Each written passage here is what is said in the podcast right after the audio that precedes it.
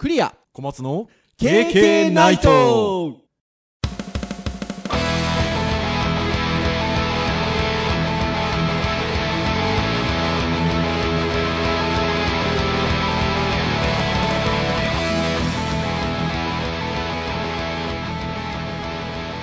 経験ないと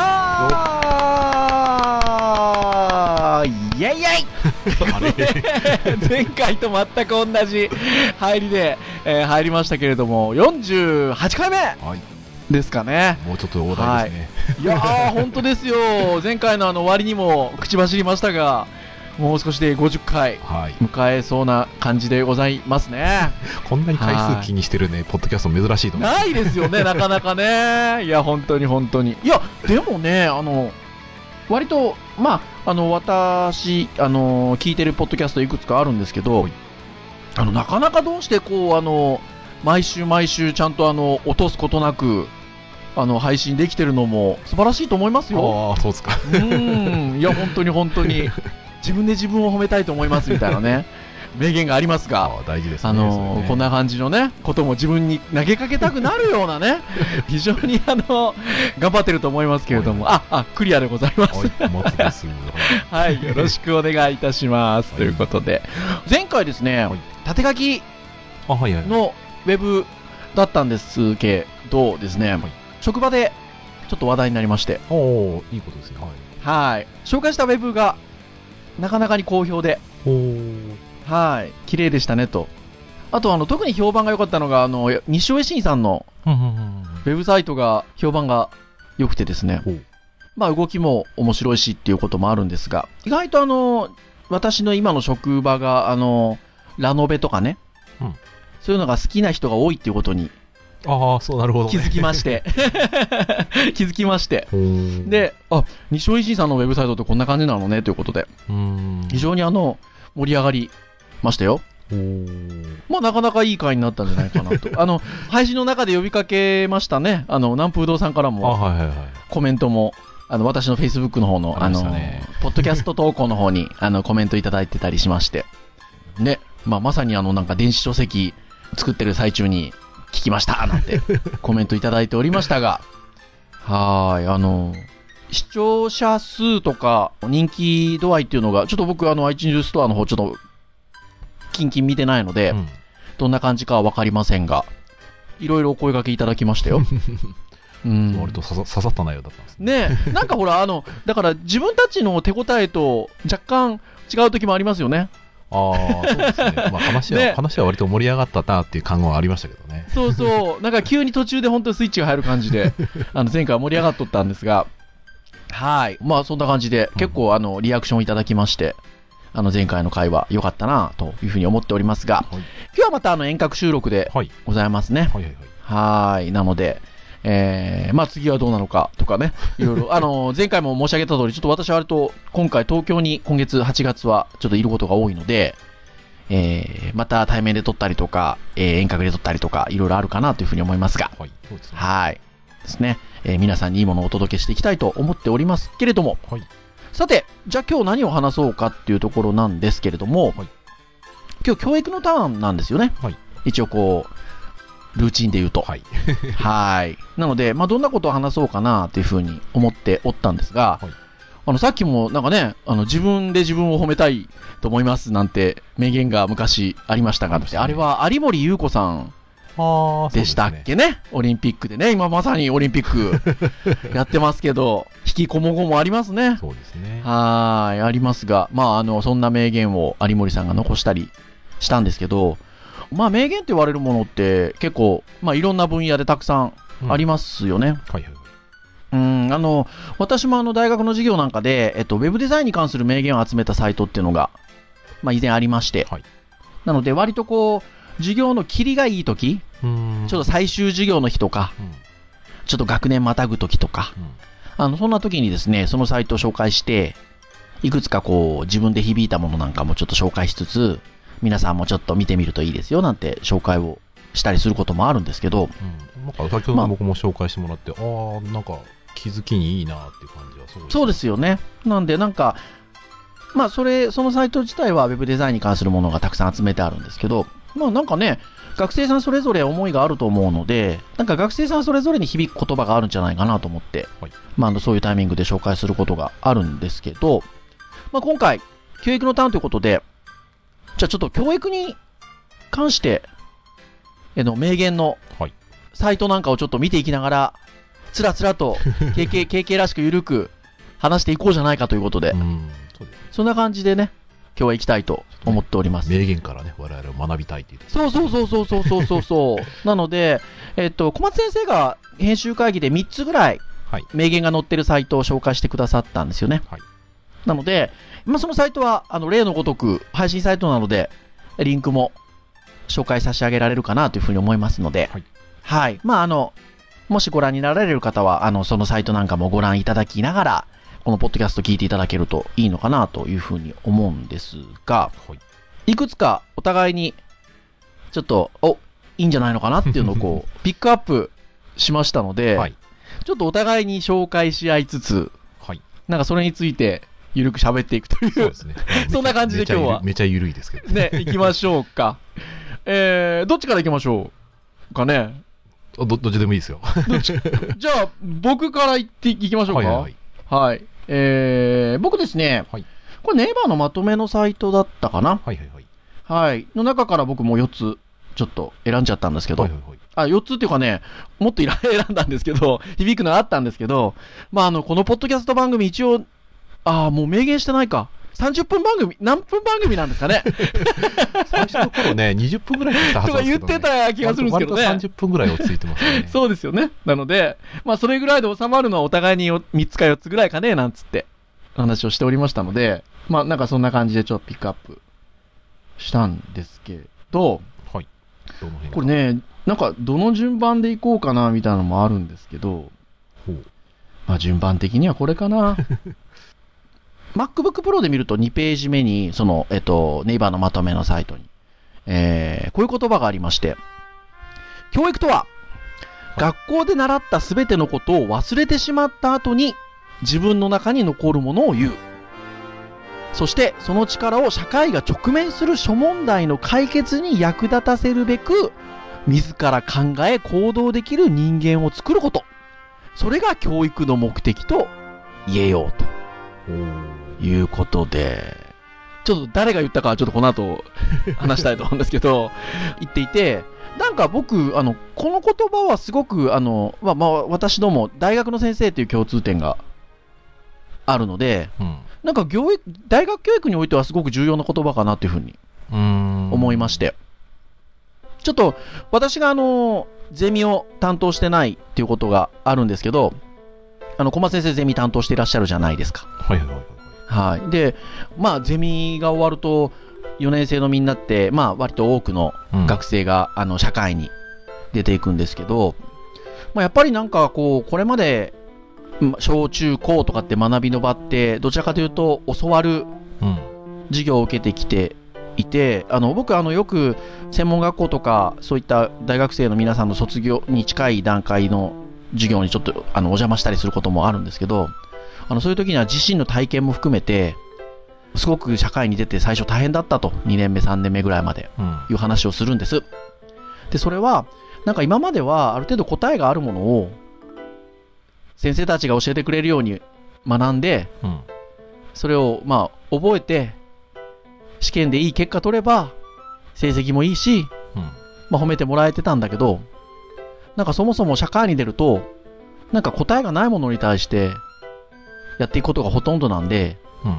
すごい大変だったって話をするんですなんか今の言葉ってまさにそうなのかなってまあそそもそも最終的に私たちがやるのってあの学んできた力を社会が直面する諸問題の解決にうん。役立たせるべく、まあ、行動するっていうことをなんか社会に出るとも長くしていくのかなと思っているので、うん。まあ、それが本来の教育の目的と言えるんじゃないのかなっていうこのなんか名言はすごくうん。あのなんか大学教育っていう意味でにおいて言うとなんかそうなのかなっていうふうに思ったんですけどね。うん、まあ、そうですね。あの、多分こう、広い、広い視点で考えると、あの、まあ、まさにそうかなっていう感じはしますね。まあちょっと、はあー難しいですね、このい。、ね。なんかね、こうん。う、習わせるものとね、学ばせるものっていうのを僕はやっぱ考えてしまうときに、うん考え方で言うと、まあ学ばせることうんだったり、まあ気づきであったりとか、うん。まあそういったものをあの、うん。与えるところでもあると思うんですけど、うん。あの僕、あれなんですよね、そのうん。プログラミングみたいなところをちょっと作りはいはいはい教えてた時に、はい。初期の頃は割とこう社会人目線の教え方をずっとしてたわけですよ。うんうんうんうん。そうすると、えー結構やっぱ厳しいわけです。はい学生からしてみたら、はい。えー毎毎週のように課題を出してですね、やってうたんですよん。そうするとですね、はい。あのやっぱりドロップアウト率も半端ないわけですね。うん。はいはいはいはいはい。だけど、まあ、卒業生の方から、まあ、そのね、あの時、まあ、結構厳しかったけど、やっといてよかったみたいなね、言われると、まあ、その社会に出る、まあ、前に、まあ、そういったことを、だから学校にいる時はそんなやり方みは分かんなくて、出た時にやり方み分かるっていうところは、はい。まあ、やっといてよかったんだなっていう部分もあるし、はい。まあ、その、なんだろう、あの、ドロップアウトを、なかなかね、しないようにする部分で、まあ、あまり厳しくしづらい部分もちょっとあって、はいなかなかはいはいバランスでね、うん悩んでしまうことをちょっとね、思い出してしまうような。ああ、なるほどね。あらあら、そっかそっか。ちなみに、あの、おっしゃったのは、あの、アルバート・アインシュタインさんではいございますね。はい。あの、小松先生、多分、あの、僕が最後のページって言ったんで、多分ご覧になられてたと思うんですが。言いそうになっちゃいましたね。ね、アインシュタインさんなんですよね。なんかでも、アインシュタインさんっぽくなくないですか？うん。アインシュタインさんがこんなことなんか言わなそうな感じがするんですけど。なんか意外とね。そう、だから逆にアインシュタインさんは学校で習ったもので何が残ったのかっていうのを逆に聞きたいんですよ。ああ、そうですね。本当そうですよね。割とね、もう数学とか、もう逆に分かっちゃって、間を示せなくて、はい。逆に成績を悪つけられてしまったようなね、逸話もあるぐらいなので、うーん。そうすると、こう、学校で一体何が残ったのかなっていう、こはい。こはちょっとね、逆に聞きたい。あ、本当そうですね。いや、確かに確かに。まあ、こういうの逆に卒業生とかにもね、我々聞いてみると、はい。何が残ったかって意外なものが残ってるかもしれないし。逆に残ってなかったら僕ら頑張んなきゃいけないなともうね、思っちゃいますね。そうですね。はい。ちなみにあの今日あれなんですよね。えっと、このお互いにちょっと割と響いたかなとか取り上げたいなと選んでるやつはい言い合ってないんですよね。この収録を始めるにあたってね。だからもう本当にお互いに話 話をして、もう思ったことを今日緩く話そうと思ってるっていう、まあそんな感じなんですけど。はい。じゃあこうね、一個にちょっとあんまり時間かけてもあれなので、はい。じゃあ小松先生なんか一つはい。挙げていただけますか？えっ、と、まあ、僕は別のページで、教育とは何かを考えさせる名言16個っていうところからあですね、はーい。え e ストーリーポスト。ーはい。世界のストーリーいろいろというウェブサイトに、えーありますねで。すね、僕一番最後で、えー20歳だろうが80歳だろうが、えー学ぶことをやめてしまった人は年老いる。学び続ける人はいつまでもわかる。はーいいですね。これね、あの、ヘンリー・フォードさんっていう、まあ、はい名前から聞いてもわかると思うんですが、はい。アメリカのですね、自動車会社のフォードのあ創設者。フォードの創設者。へえ。まあ、あの、僕自身が、はい割と20代の頃に、はいえっ、。と、なんですかね、いろいろと学んで楽しかった時期が、25から30ぐらいの間がですね、非常にエキサイティングだったんですよ。うん学んだことがすぐ仕事に役に立つう。嬉しくてしょうがよくわかります。はい。でところがですね、はい30過ぎた瞬間ぐらいから、はい。パッとですね、世の中がですね、全部じゃないんですけど、見えてきてしまうんですよ。ほうほうほうほうほう。これがですね、とてつもなく怖いことだったんです、僕にしてみると。あ、そうなんです。はいはいはい。結局ですね、20代の頃って、はいもうわ僕はよく言うんですけど、あの我がさはバカさだって話をよくして へえ、そんなこと言ってんですね。知らないからこそ、はい。あの、なんだろう、やっていける部分、辛くてもやっていける部分があるんですけど。今のはあれですか？あの、小松先生作の名言ですか？名言、まあ、名言、名言でも何でもないですけど、僕自身がなんかバカさはバカさね。思ってることであいあの結局、若さって良くも悪くも、あの、肉体的な若さって精神的な若さい。はでもあって、い。で、はい。その瞬間ってはい。知らないことが多いんですよ。はい。だからこそ、ある意味こう直進的に進めるいい面もあると思っていて、うん。逆にですね30過ぎると先のこと考えちゃったりとか、うん。世の中のことが見えてしまったりすると途端にですね、新しいことを学ぶのがすごい怖くなるんですよ。はいはいはいはいはいはいはい。僕はその瞬間に直面してでもやっぱりね周りでやっぱりすごく頑張ってる人がいてくれたおかげで、まあはい。僕自身はあの学ぶことをまあやめてはいないと思ってます。えーとうん。でそこでやっぱり老いるっていう言葉だったり若いっていう言葉を肉体的な言葉だけじゃなくてですね、はい。あのいわゆる姿勢としてはい。だから20歳であって学生とかでね、はい。えー例えば「いやーもう年っすよ」とかねはい。もう年齢的にね そそんなこと言ってるやつは 20,、はい20代でねうん。肉体的に若かろうと精神的に若かろうと僕たちははいもう老いてるんですよ、おおなるほど。はいはいはい非常にもったはい。いないなと思うし、うんでも逆に僕はあの諸先輩で僕は最初ね働いた会社の、えっと上司が、はい。えっと当時もう定年されていて、うん70ぐらいのおじいさんだったんですけどはい。まあその人がですねアクティブだったんですよ。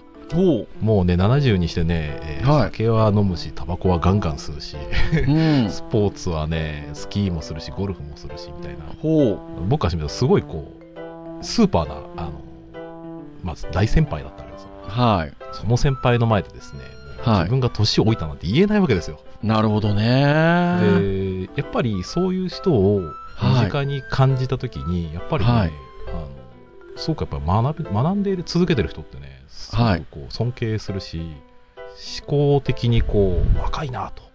うんやっぱね、年齢重ねてね、学ぶってね、うん。僕からするとね、あ当たり前やってる人は、それはそれで尊敬するんですけど、ん僕はすごいなと思うんですよ。いや、本当そうですね。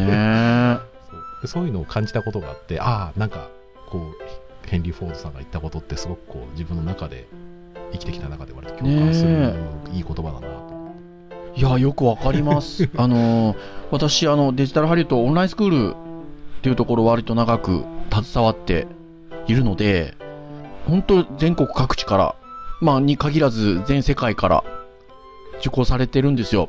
ネットで勉強できるスクールなので。で、あのね、何、何年か前というか、札幌から受講されてた方がいらっしゃって、はい女性の方なんですけど、えっと、70代。おお で、えっと、ウェブを初学で、初心者で、勉強しまし、されてまして。はい。で、やっぱりね、時間はかかるんですよ。うんうんあの、若い方に比べると。うん、ただ、あの、まあ、オンラインスクール動画教材で、えー学習できたりっていうのがあるので、少し長く、あの、受講期間はなされたんですけど、もう普通にウェブ作れるようになりまして。おおすごいですねで、発信されてるんですよ。普通に、その、地域の情報だったりとか。うんで、楽しそうなんです。コメント、コメントとかも送ってきてくださったりとか。うんいや、もう本当にね、それを思った時は、あの、まだ、そ、その、その方が受講されてらっしゃる時は、うちの母なんかはと、まあまだ70になってなかったと思うので、うんなんかうちの母よりも上の年齢の方が、その年から初めてパソコンを使ってウェブを勉強して、最終的に少し時間はかかりつつも、ちゃんと習得して発信してるっていうのがね、いやー年齢じゃないなって思ったんですよね。で、そういう方はだから発信してる情報も本当に若い、それこそ。だから本当にあの、今紹介してくださったヘンリー・フォードさんの言葉僕も響きますね。そうだからね逆まあまあ年齢関係ないとは言いつつもやっぱり年齢上がるとやっぱりね若い頃に比べると吸収率も悪いし下がりますからね。覚えもなかなかすぐにできなかったりすることを考えると余計すごいんですよね。いや、本当にそうですね。そう。だからやっぱり大事ですね。この学ぼうとする、なんていうのかな、姿勢っていうのは。そうだからね、割とね、はいこれ、なんか今、教育として実践するというよりかは、はい。まあ、あの、なんかね、生きていく上での、こう、なんか学ぶ姿勢というか、マインドですよね。はい。うん、っていうのをなんか、う持ってもん。らえると、まあまあ、学生にもね、あの、20歳でやっぱり、まあ今何学ぶのかがね、まあ悩む時期であるかもしれないんですけど、はいまあ続けることをね、まずやってほしいかなっていうところでは、共通していることではあるので、うん。逆にね、若いうちは僕はチャンスだと思います。そうですね。怖さは知らなくて。ていけますからね。うん。いや、本当そうですね。うんうんうんまあ、その辺うんの僕はね、バランスが取れるのが、僕が勝手にね、あの働きのゴールデンエイジとして25から30ぐらいをそういう 働きのゴールデンエイジ。であの30ぐらいになると僕は勝手に怖くなっちゃったので、はいあ。の情熱はあるけど、覚えが悪くなるタイミングだったりとか、うん。逆に20代前半は覚えるのはなかなか早いんだけど、情熱がまだエうんうんクス的に止まってないうんうんうんで、25、6だと働き始めて、まあ、なかなか面白くなってきた時期でもあるので、はい。まあまあ、あの本当人それぞれだと思うんですけどね、楽しくなる瞬間って。うんまあ、僕自身はその辺が割とチャレンジするには楽しいんじゃないかなと思ってます。ふんふんふんふんなるほど。いや、そう、本当おっしゃる通りですね。ちょっと、僕は、あの、よく最近日常生活なんかでも、あの、もう折り返し地点も過ぎたんで、なんていうことを言葉を言う時があるんですけど、いやー、いかんですね。はい。ちょっと肝に銘じておこうかなと思います。まあまあ大丈夫ですよ、その辺は、あの揶揄しつつも、ちゃんとあの若いの知ってますし、ちゃんとね、あの若いの分かってると思いますよ。はい。じゃあ次ちょっと行きましょうかね。はい次じゃあ私の方からまた行きたいんですが、まあ先ほどのまたあの紹介しましたネイバーのまとめのところから、ちょっと私あのこのページから紹介していきたいと思うんですが、はいえっ、と、パソコンで開くと1ページ目なんですけど、あのージョージ・バーナード・ショーさんという、僕知らなかったんですけど、はい。調べたら劇作家の方のようで、で、実は2ページ目にもこの方の言葉あったりして、はい。だから結構いろんな言葉をおっしゃってるんだなと思うんですけど、はい。まあ僕ら、あれじゃないですか、先生でもありますけど、まあ、子を持つ親はい、でもあるのかなと思うんですけど、まああの、こんな言葉がありまして、親であるということは一つの重要な職業だと。しかし、うん未だかつて子供のためにこの職業の適正検査が行われたことはないということで、はい。僕ね、なかなか響くなと。僕ね、同じ人で、そのはい次のやつをね、僕ね、選んでます。あ、本当ですか？ええっと先に言っちゃいますよね。うん、せっはい。えっと間違いを犯してばかりの人生は何もしなかった人生よりもあっぱれでなく、えー役に立つと。うん。で、この人の調べたら、ウィキの方で、はい。あの、ちょっとすみません、先に言っちゃってますけど、あのはい語録がウィキに載ってて、はい。えーこれでちょっと意味がね、完全には分かりきってないんですけど、はいなんか、ごあの語尾的にすごくあの響いたっていうか面白くて、はい。青春は若い奴らにはもったいないっていう、おー、なるほどね。あ、でもいいですね。それいいですね。これなかなかね、へーあの個人的にね、刺さりまして。うんこの方、あれなんですよね。劇作家さんなんですよね。さっきも言ったかな？そうですね、うそうそう。19世紀に活躍したアイルランドの劇作家ってういうのんが。一応載ってますね。はい、でも教育家とかいろんな肩書きが私も調べたら載ってたので、まあね、いろんな立場で言葉を話すということをされてた方なんだと思うんですけど。おじゃあそちらの話で言うと、はい。子供、親であると一つの、えー重要な職業。うんしかし、未だかつて子供のためにこの職業の適正検査を行われたことほうほうほこれ、これ、これど、どどういうふうに受け取りました？う。僕ちょっとじ自分にこう、戒めと言いますか、うん。あの、の感じで受け取ったんですけど、まあ、なかなかその教育効果を測ったりとかいろいろなことが語られることって先生目線で語られることが非常に多いんですけど、まあ、当然あのその例えば自分がいろんな成果をちょっと講演会だったりで話したりする機会も私はあるんですけど、まあ、まあ私がね行った実践に対しての当然報告をさせていただくのでうん。どうしてもちょっと先生目線になってしまうなっていうことがあるんですけど、まあ、とりわけ教育の現場であの子供の方からの評価ってなかなかねうん。あのされることもなないですし、まあ、もちろんね子供がまだ未熟な部分もあるのでうんそこを正確な評価ができないっていうようなこともねあのもちろんあるのはあるんですけど、まあ、それで言うと、まあ、自分が今度親っていうこう教える立場だっていうふうに考えたときに子供からの評価ってねなかなかまあそれはできないしうん。適正検査が行われることはないんですけど、なんか、そう、こういう言葉をこう、ちょっと自分の気持ちの中に持っておくことで、なんか考えていくべきことってあんのかなってちょっと、うんそんな風に思いました。なんでしょうね、先生だからこそ、なおさらなんか刺さるんですかね。うん、なんかね、そんな感じがちょっとしますね。うんうん。割と広めの教育の観点ですよね。うん親親親が子供に対するあそうそう教育としてっていう。そう、先ほどちょっと学校っていう観点で取ったので、うんちょっともう一つはこの親、親っていう感じの。ちょっとところで行ったんですけど。どう、どうです？あ、なんかね、最初僕ね、ピンとこなかったんですよ。あの、はいどういう意味だろうっていうところはこれってまあ、こまあ、親、まあ、親であること自身が、まあ、自分が親である。だからうん、親としての仕事をする。い。うん。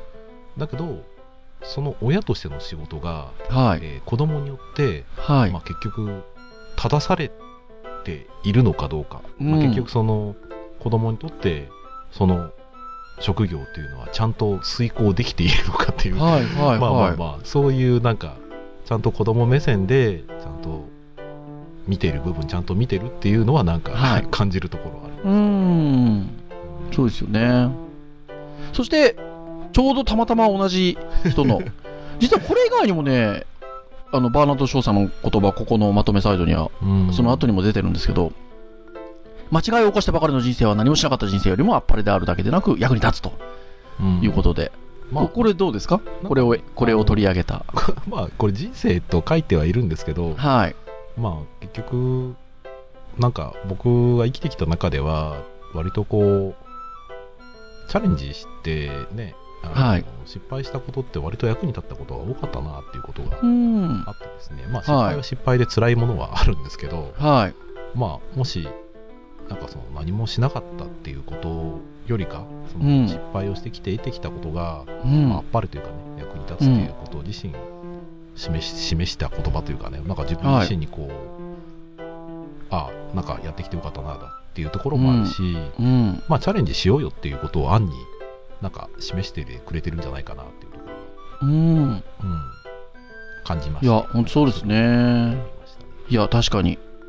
こんなような話をね、実は職場でしたばっかりでございまして。あ あ、まあちょっと違うのかなどうなのかなえっと、僕、高校進学校に行ったんですけど、はいあれ、これ、まあいろんなところで時々話してるんですけど、なんか、中学までは結構、まあ成績が良くてですね、その進学校に入ったんですけど、はいなんかもう高校が、なんていうかな、ゴールだってちょっと思ってた節があって、その頃。うんなので、全く勉強しなくなったんですよ。高校入って。うんもう部活ばっかりで。そしたらもうあれよあれよという間に、下から、みたいな話になりまして。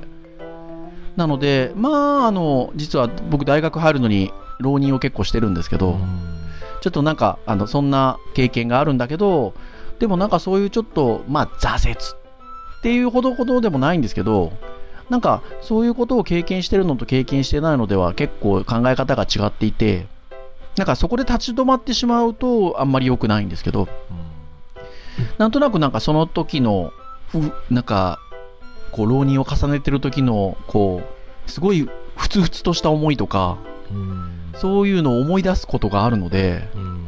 うん、なんか、そうはなりたくないな、みたいなことがあったりとかは、なんかこう、その後の人生にすごく影響してるかな、みたいな話をたまたま職場でしたんですよ。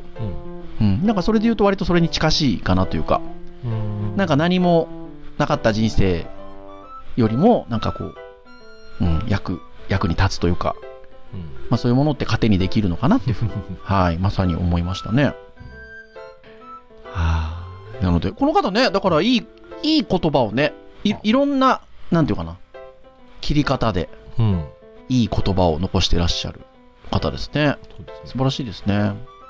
はい。ではちょっともう一個ぐらいはい言っときたいかなと思うんですが、はいどうしようかな。僕結構あげたんですけど、ちょっとじゃあ、もう時間的に多分僕の方の最後ぐらいになりそうなので、はい。ちょっとこれは言っときたかったなっていうのがあるので、じゃあはい。これを。えーっと、先ほどからちょっと言っている、こう、ネイバーのちょっとまとめのサイトで、教育に関する名言集があるんですけど、もう一番最後なんですけど、これもちょっとなんか自分にちょっと顧みてる感じですかね。はい。えー、あえて教える道を選んだ者は学ぶことをやめてはならない。止めてはならないかな。やめてはならない、止めてはならない。ジョン・コットン・ダナさん。はいこの方図書館員の方らしいんですけど、まあ大層な有名人っていう感じではないらしいんですけど、うん小松先生、成り行きで先生になりました？僕完全にそうなんですけど、そうですね。うん。最初興味本位で。そうですよね。僕もそうなんですよね。まあ先ほどの小松先生おっしゃってた、そのすごくた学ぶことが楽しい時期があったっていう。うんまあ僕、まさに僕もそうで、まあそれがデジタルハリウッドで学んだ時がまさにそうだったんですけど、うんなんか、それがそのまま延長してっていうような感じでありますけど、ただこの言葉は、そっかと思って。もう学ぶ、教える道を私たち選んでますんで、はい。学ぶことをやめてはならない、止めてはならない。うん、で、その上、あの、その際、まとめサイズのその上に、ちょっと補補足じゃないですけど、これも同じようなことで僕、この言葉なのかなと思うんですけど、うんヘンリー・アダムズさんという言葉、方の言葉がありまして、はい教師は未来英語まで、に、にまで力を及ぼす。うん影響がどこまで、どこで止まるか自分でもわからないということで。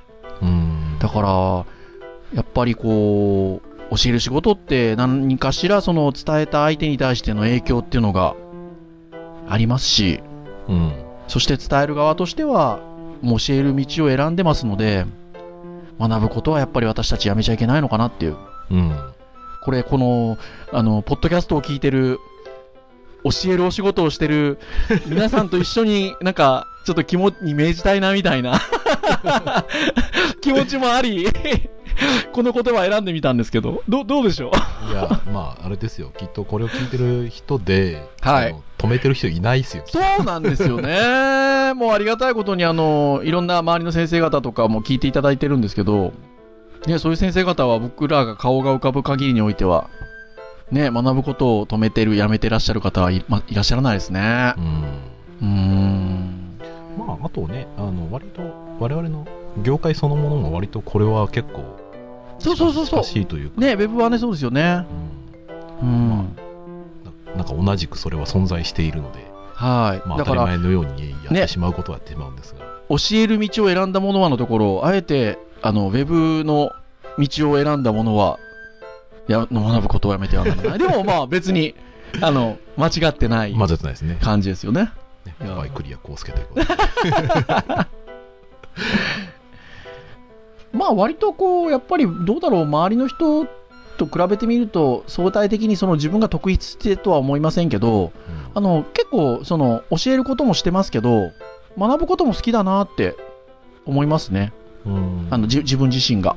うんあの、ね、先ほども言った通り僕、その学生時代は決して、なんか褒められた学生とか生徒じゃなかったんですけど、勉強もしなくて。やっぱりこれもあれなんですかね、こういうスキルを身につけてそれが楽しかったからなのか、うんなんか学ぶことの楽しさは、なんか覚えた気がしますね。勉強っていう言葉はあまり好きじゃなく、はい。あまりやってはいませんでしたけど、はいやっぱりなんか仕事を通じてこう社会とつながるものを学んでた、それをね、学びとして考えた瞬間に、やっぱり、はい。なんかね、学ぶことにすごくいいというか、はい。意味がすごく分かった瞬間だったんですよね。はい。それまでは勉強は何のためにするのかっていう部分って割と曖昧にしてて、はい。うんそんなにこう追求もせずはい。みんながやってるからやるみたいな、はい。まあ非常にこう緩い感じで考えていたんですけど、はい。まあまあ自分で目的がちゃんとそこでできてでやってることがそう社会につながってみたいなことが学ぶっていう言葉に、まあ、初めて始まったし瞬間だったので、ん。そして教える先生になったらまあそれは当然止められないわけでそうですね。はいというところでございました。はい。じゃあ、小松先生にももう一つぐらい、ちょっとし、で、締めていただこうかなと思うんですけど。はい。い。かがでしょう？か、まあ、あのなんだろう。大きいこうマインドというかですね。はい。今の授業の現場においてはい。僕は今やらなきゃいけないことなんだろうなっていうほうほう。ことなんですけど、はい。えっとですね。えー19世紀のですねアメリカの教育改革者の、えーほう。ホーレスマンという方、ほう。えーの言った言葉でホーレスマンさんの言葉は、これはですね、えっと世界の名言、えー教育についての名あ言はい。別のページではい。一番ありますね最後最後なんですけど、はい。えー生徒の学ぶ意欲を高揚させないで教え込もうとする教師は冷たい鉄を打っているに過ぎないうわ これね僕ねそうですね。やっぱたまにね自分で鉄を打ってる気がすごいしていて。高揚させきれてないだったりとかねやっぱはい。りその自分で教えてることが分かりやすく伝えてるつもりであってもはい。非常にこう高揚がさせられてないな、うんでそれがうん。冷たい鉄を打ってるに過ぎないっていうのはうん結構こう自分にとっては結構こうこ 聞きれますね。は結構聞きますね。でそのどうしても私たちってまあ教え熱意を持って教えようとすれば自分自身がねうん。あの教えようとするほど例えば学生とか生徒とか受講生とかがこう意外にこう響かない時にこうなんでこんなこうなんていうのかな熱い思いを持って伝えてるのにひ伝わんないだろうみたいな気持ちを持つこともあるじゃないですか。ありますねまあねね。でもそれはそうですよね。冷たい鉄打ってたら いいものにはならないですよね。そう。だから、うん。まあ、そういう意味でもね最近そのファシリテーションであったりとか、はい。まあ、アイスブレーキング的なところの、まあ、必要性をすごく、まあ、感じてたりしますね。ん。同じことを教えるんでも、ね、同じことを伝えるんでも、全然場の温まり方が、はい。違うだけでね、吸収率が違ったりとかね、そうですね。楽しんで勉強できるってことができたりするはずなのうーんで、でですね、この人がですね、言ってるはい。語録をまあ他に調べてですね、ほう。で、ほまあ、いくつか、ああ、これこれでいいなと思ったのが、うはい。えーホーレスマンさんね、えーはい。他人のためにはい。何もしないことは、はい。えー自分が存在しないのに等しい。はい。私たちは他人のために何かすることで、自らにも良いことをしていることになる。うん。これが心の豊かさを得るための最も素晴らしい秘訣だ。と。ほああ、なるほどな。ういやーそうですねでもう一個あって、えーとはいこれはどっちかというと、まあ、自分にもこう、やんなきゃなっていうか、まあ、自分でも、えー必要だなと思うんですけど、はい習慣はケーブルのようなものだと。しゅはい習慣はいえー習慣ってあの、慣例的な。うん関連習慣ですよねはいえー毎日細い線を寄り合わせると、はい簡単には切れないほどの強さを持つようになると。ほまあ、KK ナイトのね、放送の回数のようにねあなんというこう締め上手な感じなんでしょうか。あまあまあ、それはありますけど、実はい。際やっぱり何かするのって、なんかいきなり太いケーブルって作れないなっていうのは分かりながら、はい。細いケーブルも自分でこう寄り合わせることもうまくできてないなって日々反省するわけですよ。うーんそうですねちょっと 今日挙げたような言葉それ以外にもあの今日ねあのちょっとこうトークのこう元とさせていただいたさまざまなまとめの名言サイトたくさんねいい言葉がありますのでうんぜひね今日これ聞いてる皆さん聞いていただきたいですねもう盛り上がりすぎてすごい時間になってますけど ねはい。でもあれなんですかね。なんでしょうね。あの、まあ、この教育に関する名言に限らず、あの、冒頭にもお話ししましたけど、名言ってそもそもなんで刺さるんでしょうかね？うーんすごくなんていうの端端的な言葉の中にこういろいろと自分で想像して解釈したりとか、うん。